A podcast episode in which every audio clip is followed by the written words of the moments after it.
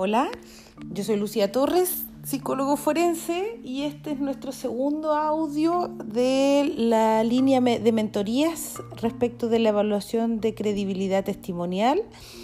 Em, sean bienvenidos. Qué bueno que, podemos tener la posibilidad de empezar a hacer comunidad y mm, queremos compartir, compartir lo que hemos aprendido, eh, queremos compartir experiencias eh, y esperamos también nutrirnos de ustedes, de los aportes que, ustedes nos puedan hacer a través de sus comentarios, a través de, opiniones y también de sus experiencias. Hoy día eh, quiero conversarles acerca de la competencia testifical, ¿ya? Cómo nosotros vamos a evaluar, antes de que lleguemos a la entrevista forense, cómo vamos a evaluar si el niño o niña que tenemos frente a nosotros eh, tiene la capacidad para entregarnos un testimonio válido acerca de los hechos que se están investigando.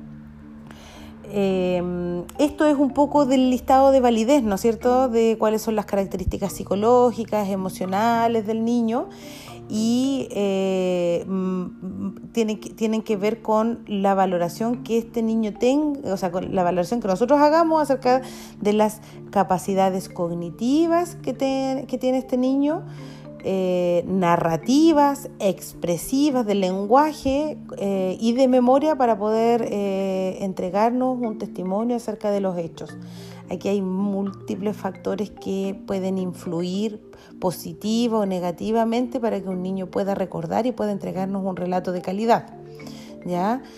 Eh, tratando de partir como por lo más obvio es primero que nada la edad, por supuesto. Si tenemos un niño menor de cuatro años, o sea, eh, difícilmente vamos a poder tener un testimonio, a menos que tenga un talento muy personal y, un, vocabulario, una capacidad de lenguaje muy, muy desarrollada eh, y que la experiencia haya ocurrido de manera reciente, ¿ya? Porque y la significación también que el niño le haya dado. Hay, hay, muchísimos elementos que se empiezan a, entremezclar para poder hablar de que un niño de esa edad, un preescolar, va a tener la posibilidad de narrarnos de manera como nosotros esperamos o como, como los, los jueces esperan que les hablen, con un relato de adulto, ¿ya? ¿Por qué se evalúa la credibilidad testimonial en los niños? Porque se presume que pueden, en el fondo, mentir, ¿no es cierto? Si bien el porcentaje que se ha estudiado de falsas denuncias bordea, no sé, el 12% en algunos casos, eh, entre el 4 y el 12%, siempre se ha pensado que en este tipo de acusaciones hay una posibilidad muy elevada de mentir. Eh, o de que los niños en realidad no serían capaces de poder especificar sus experiencias eh, de manera clara, como que podrían confundirse, no sé.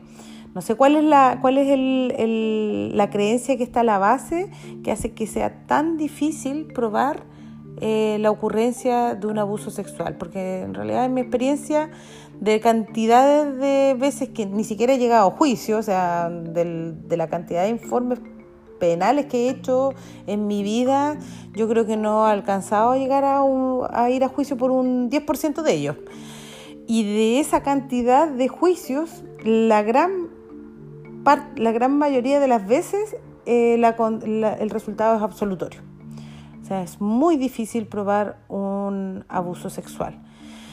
Porque se espera que el niño sea capaz de ponerle play a la cosa, retroceder el video, adelantar el video, narrarlo de la misma manera y los procesos judiciales duran años.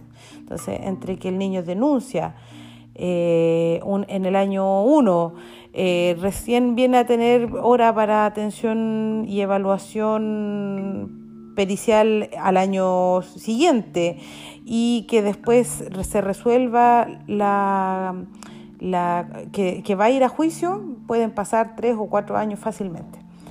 Y ahí ya tenemos un niño que superó esta situación, que terminó su proceso reparatorio, que no ha vuelto a tocar quizás esta experiencia o que sí la ha recordado, por el contrario, la ha recordado tantas veces y la ha contado tantas veces que ya Eh, también la huella de memoria está muy interferida por la información nueva que ha podido recibir en cada entrevista. Entonces te encuentras con que el niño, sorpresa, no cuenta lo mismo cuando está en juicio que lo que contó hace cuatro años atrás por primera vez cuando tenía otra edad y estaba en otra etapa del desarrollo.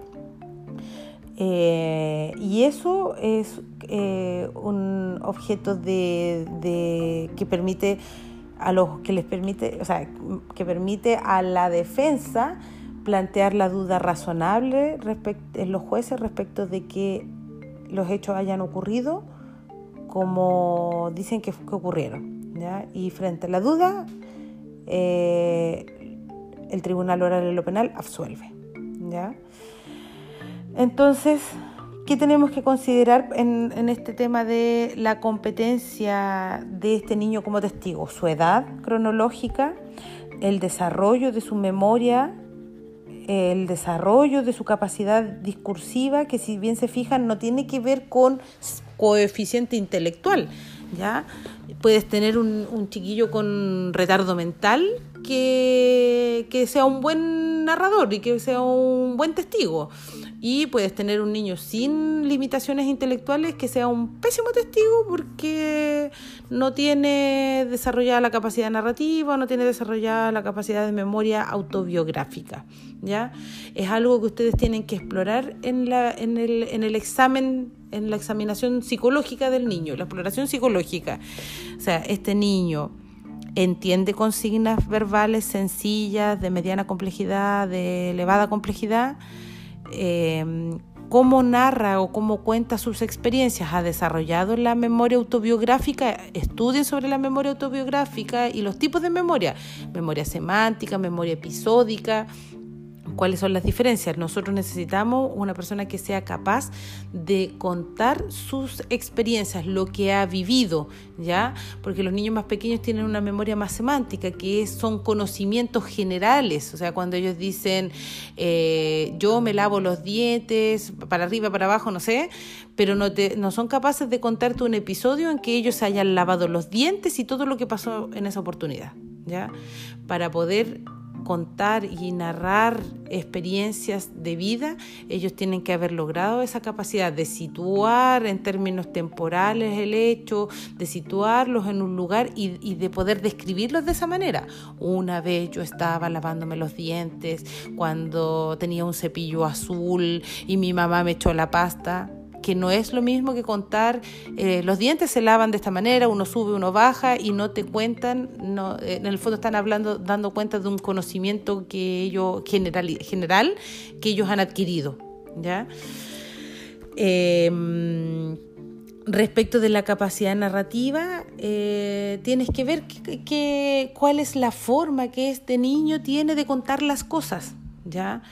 Eh, no, nos podemos encontrar con, con, niños que efectivamente no son buenos narradores, no son buenos para contarte la historia de manera hilada y darle un sentido, y, y, más bien tienden a contar y a dar por hecho muchas cosas sin, sin atender a la perspectiva de su interlocutor, entonces eh, tú no entiendes, pues es como poco lógico, poco comprensible, porque da por hecho que tú sabes muchas cosas, que es, que es propio del egocentrismo infantil, eh, pero que puedes encontrar chiquillos más, más grandes y que también tienen esta falla en, en cuanto a poder atender, eh, descentrarse y decir, eh, esta persona necesita más contexto, esta persona que me está escuchando me refiero. Em, la competencia testifical también tiene que ver con la situación emocional en la que el niño se encuentra y las motivaciones que pueda tener para, para entregar un testimonio o para no querer entregarlo. ¿Ya?